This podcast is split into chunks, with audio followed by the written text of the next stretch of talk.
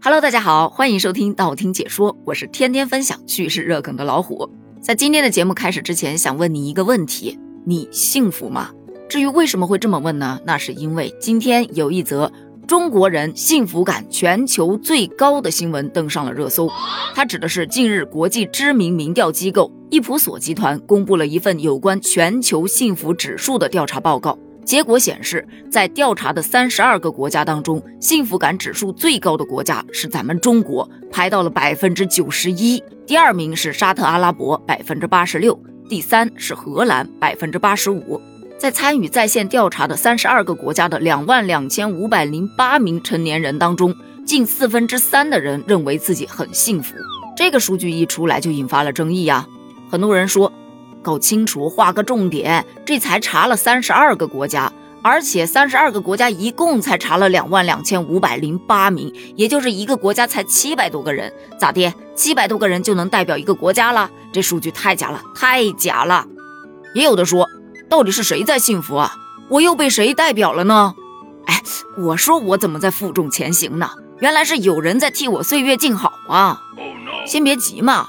我研究了一下他们调查的这个结果，发现它其实是有一定的可信度的。首先，咱们要明确一点的就是，幸福到底是什么？这个应该没有一个标准答案吧？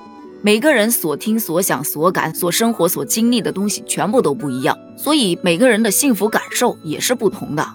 有人可能会觉得有钱就幸福了，可对于有钱人来说，有钱他也不一定幸福。比方说，这个调查报告就指出。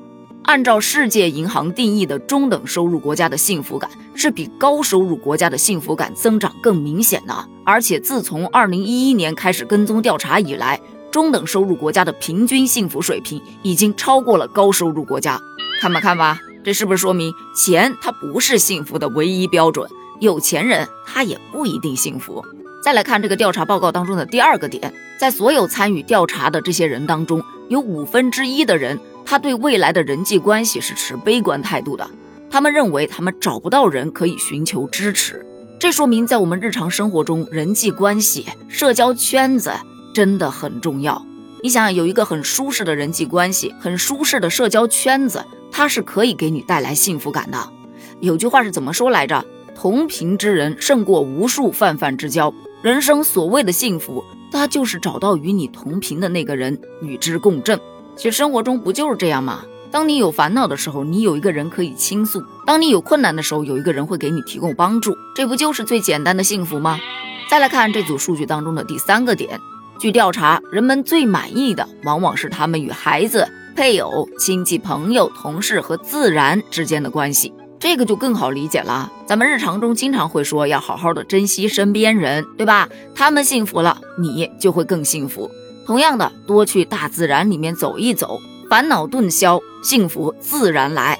而在调查报告当中，人们最不满意的地方，主要是对自己国家的经济、政治或者社会状况、财务状况以及爱情等这些啊，其实就属于咱们自己抓不住，自己也把控不了。但是呢，它都会影响到你日常生活的一些因素。都说我命由我不由天。当所有的因素都拽在自己手里的时候，自然就觉得，嗯，一切尽在我掌握，幸福就来了。那当自己无法掌控的时候，他不就开始焦虑了？自然而然，这幸福感就噔噔噔下去了。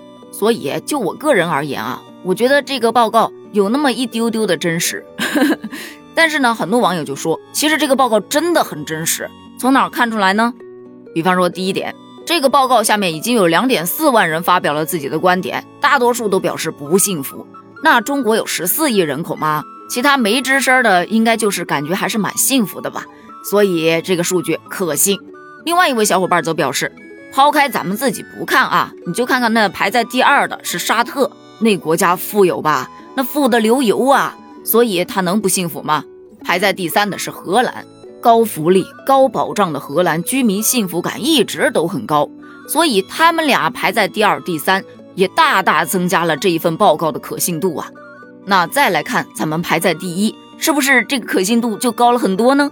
所以，我必须幸福，你也必须幸福，因为我们如果不幸福，这不就拖了大家的后腿了吗？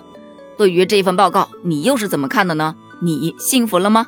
欢迎在评论区留言哦，咱们一起探讨一下。评论区见，拜拜。